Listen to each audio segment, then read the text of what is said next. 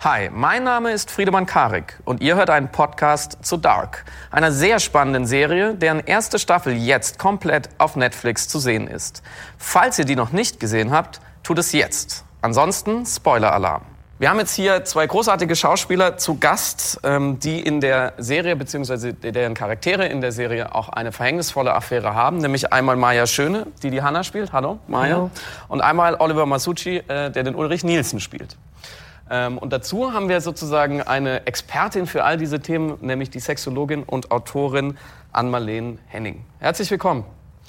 Ähm, ja, fangen wir doch, gehen wir doch gleich in die Vollen, so wie es in der Show auch ist. Äh, dein Ulrich, äh, Olli, der hat keine Zeit, sich aufzuwärmen. Der fällt von einer Affäre eben äh, mit Hannah direkt in die Situation, dass er als Vater sein Kind sucht. Es war für dich als Schauspieler wahrscheinlich auch ganz spannend, direkt ohne Aufwärmen äh, reinzugehen und auch ziemlich körperlich zu werden, oder? Wenn du selber drei Kinder hast, äh, dein Kind zu suchen, das ist sowas, wo du, wo du eigentlich gar nicht ran willst. So. Also ich will da nicht ran. So, ne? Ich merke so beim, beim, beim, äh, beim Schauspielern, dass du so äh, bis zu einem gewissen Moment, aber sich vorzustellen, dass einem das wirklich passiert, ist schon, äh, möchte man gar nicht zulassen. Also will ich nicht, will ich irgendwie schützen, will ich privat für mich behalten und trotzdem musst du dir das vorstellen und das ist äh, grausam. Also das ist etwas, was man, wo die Grenze des Schauspielens bei mir eigentlich aufhört.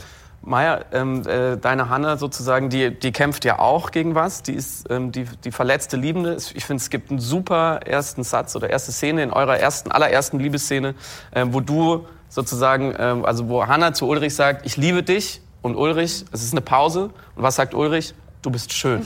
Ja. Ähm, und da merkt man schon, da ist ein Ungleichgewicht. Wie siehst du die, Hanna? Ähm, witzig war, dass du den Satz in dem Moment erfunden ja, hast. Der stand ne? nicht im Drehbuch. Der stand nicht im Drehbuch. Punkt für dich. Ja. Das fand ich aber auch ganz, das fand ich total toll. Das hat, Schön stand du. nicht drin, ja genau, irgendwie. So, äh, ja genau. ich liebe dich.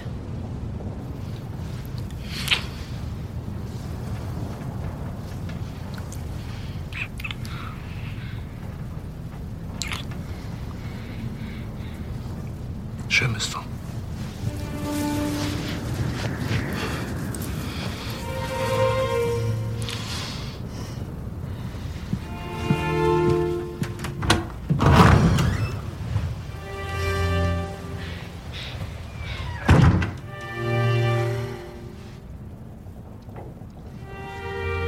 In dem Archiv da in. War unsere, äh, unsere Sexszene war das. Das war, das, das, ja, war dieser, genau. das war der Tag mit dem Closed Set. Ja wo, man so genau. abge, wo man so abgeklebt wird. War das nicht einer der ersten? Ich glaube nämlich, das war sogar so. Das war unser, das war unser erster, erster Drehtag. Und mit der Szene haben wir angefangen. Das stimmt. Kan kanntet ihr euch vorher? Ja. Äh, ja. wir kannten uns vorher. Wir haben aber nie vorher äh, wirklich miteinander. Wir kannten uns so vom Sehen, vom Theater halt. Vom Theater, ja. Vom Theater, aber noch nie vom Drehen. Über Freunde. Über Freunde. Aber sag ja, die, diese erste Szene, also sozusagen die Liebesszene oder in der, in der Affäre und dann muss äh, Ulrich verschwinden über den, also ich glaube, er klettert da irgendwie am Haus entlang, so richtig äh, wie, der, wie der geheimnisvolle Liebe. Das ist doch so ein, so eine klassische, so ein klassischer Konflikt, oder? Die arme Liebhaberin, die, die aber geheim gehalten wird und und irgendwie der, der Stenz, wie man in München sagt, der dann noch schnell irgendwo hinfährt ja. und dann den Anruf kriegt. Was hast du gedacht, als du das gesehen hast? Immerhin noch nicht im Schrank. Ja, stimmt. ja, ja gut, da kam ja auch keiner, glaube ich, gerade rein. Toll, wie du das gleich sagst, die arme Liebhaberin, ja. die geheim gehalten wird. Ich wollte gerade wollte ja, mal einhaken. Ich meine, die ist ja nun, die ich hat meine, ja auch einen Mann das, gehabt. Das, also, eben, das so hat sich halt aber umgebracht. es ist interessant. Eigentlich war mir wahnsinnig wichtig, dass diese Frau nicht kein Opfer ist. Mhm. Und ich hatte auch überhaupt null Bock zu erzählen, äh, äh, zwei Frauen kämpfen um den Mann und die, nee. die Frauen werden nur definiert über ihn. Ich weiß nicht, da bin ich aber auch so empfindlich. Ich will das nicht. Also ich will natürlich sie total eigenständig sehen. Und ähm, äh, mir war halt total wichtig, dass sie, er ist ja vor allem auch eine Projektion. Er ist ja nicht, äh, es geht ja manchmal, habe ich das Gefühl, gar nicht so sehr um ihn. Für mich war immer wichtig zu erzählen, dass die, ähm, ihre Kontrolle nicht abgeben kann. Ja, genau. Also äh, wenn er ihr im Auto sagt, äh, äh, hau ab und so, ich glaube, da findet bei der was statt, dass sie sagt, es macht so Klick bei der und sie sagt, ähm, das passiert mir nicht nochmal.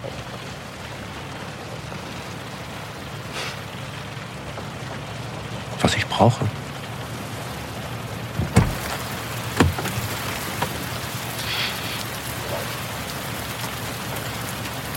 Ruf mich nicht an, komm nicht vorbei. Lass uns einfach in Ruhe. Okay.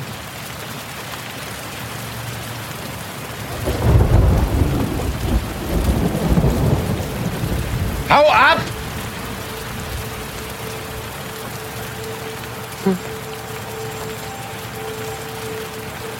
Ja nicht, dass ich dich einfach so gehen lasse.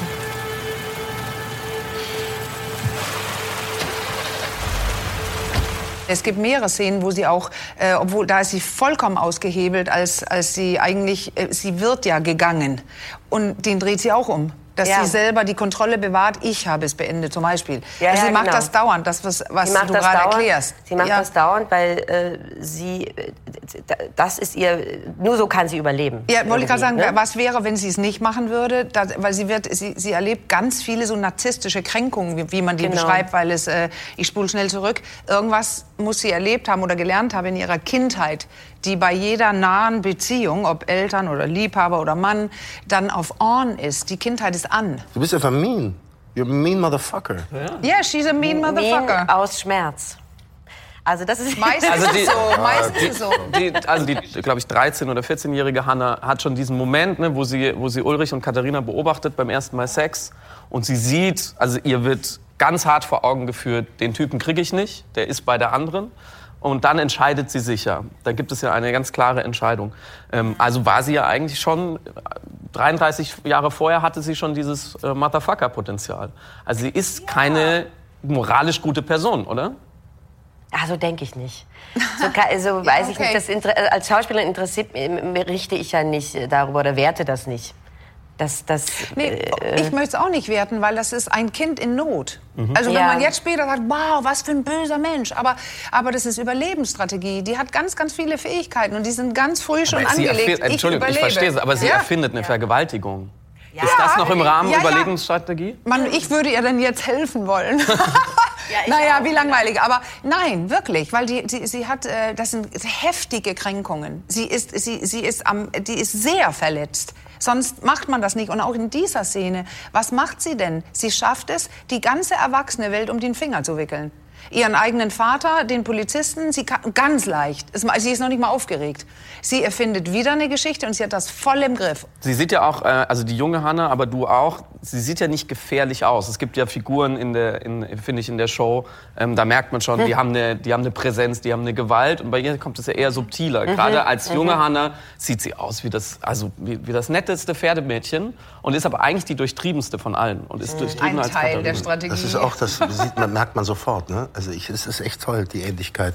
Mit den, den jungen Schauspielern. Ja, ja, dass man ja, die Figur sofort äh, verbindet. Das ja. geht super auf. Mhm. Und sie geht ja auch da nochmal über Leichen, weil sie riskiert ja, dass Regina dafür bestraft wird. Also der junge ja. Ulrich und die junge Katharina denken ja, natürlich war es wieder die Brillenschlange. Mhm. Und das ist, das ist der Hanna wiederum egal. Also wenn jemand Viertes noch leidet, das nimmt sie dann in Kauf. Klar. Andererseits Ulrich, der von Katharina gestellt wird, äh, gegen Ende, die sagt, ich weiß alles, ähm, du, du, du, hast was mit ihr, äh, während unser Kind verschwunden ist. Und der versucht sich da so rauszuwinden, oder? Aber so richtig, äh, so richtig ganz auf der Höhe ist er da auch nicht, weil er da schon. Nö, rauszuwinden versucht er sich dann nicht mehr. Das ist ja ganz klar. Naja, ich kann es erklären. Er sagt, er möchte es gerne erklären, aber sie sagt nein, nein, danke. Ja, was willst du sagen? Also das ist. Ja. Ich meine, Bo wollte da, das ist diese schöne Kamerafahrt, die so, mhm. wo das ja. so nur auf die beiden zufährt. Mir leid, Katharina. Ich bin jetzt da. Das bist du schon lange nicht mehr.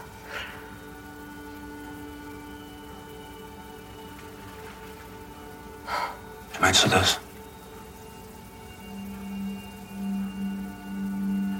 Seit ich dich kenne, wolltest du raus aus Linden.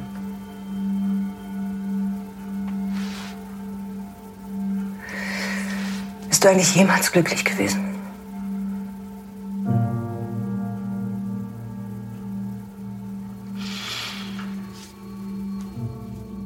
Das ist so spannend, wenn zwei Erwachsene, sie sagt das ja auch in der Szene, ja, ähm, ja, ich habe es so eh gewusst oder so. Und das ist hier auch der Knackpunkt für mich. Also ich sitze ja mit Paaren in der Praxis, die mit so Geschichten ankommen, dass sie jetzt gewählt hat, jetzt will ich nicht mehr so tun, als ob ich es nicht weiß. Ja. Und ähm, du versuchst es immer wieder oder deine Figur, dass ich kann es erklären oder also so und da ist es ganz klar. Also das ist, das ist das Spannende darin. Sie, sie, sie sitzt ganz klar und gerade und weiß jetzt, ich lasse es den Bullshit nicht mehr durchgehen. Olli, lass uns noch kurz über Ulrich sprechen. Ich, ich fand es so schön, also ne, diese Initiationsenergie am Anfang. Er ist ein Familienvater, er hat eine Affäre, da ist schon, da ist schon irgendwie der Kern des Scheiterns drin, aber dann verschwindet sein Junge und das ändert für diese Figur alles. Ja, ich meine, dem wird wahrscheinlich in dem Moment bewusst, was er da hat, ähm, äh, in dem Moment, wo es verschwindet. Ne? Also wo der Sohn weg ist, wird ihm erst bewusst, dass er, dass er den liebt. So, oder dass er die Familie gerne, dass er die wollte. Ich meine, wenn die mit, wir haben die Szene, wo die mit, das sind die 16, ne, äh, 86, oder? Sind sie, sind sie 16, wo sie dann das erste Mal Sex haben und sagen, wir, äh, keine Kinder, keine Kinder. Wenn man davon ausgeht, dass der andere jetzt 16 ist, der, der, mein Ältester, dann haben die aber die Kinder auch erst 16 Jahre danach bekommen.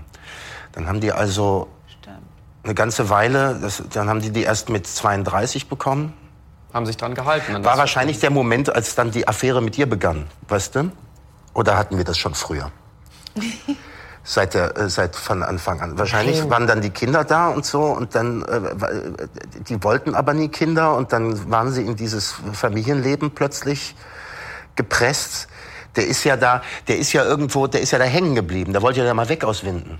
Katharina sagt ja auch. Ja, Katharina sagt, ne? du, du, wolltest immer weg. Der Warst du jemals glücklich? Im Kreis gefangen so. Ne? Und das, in dem Moment, wo der Sohn, dann kommt nochmal das Trauma, dass der Bruder verschwunden ja. ist. Ne? Natürlich geht das sofort los. Ne?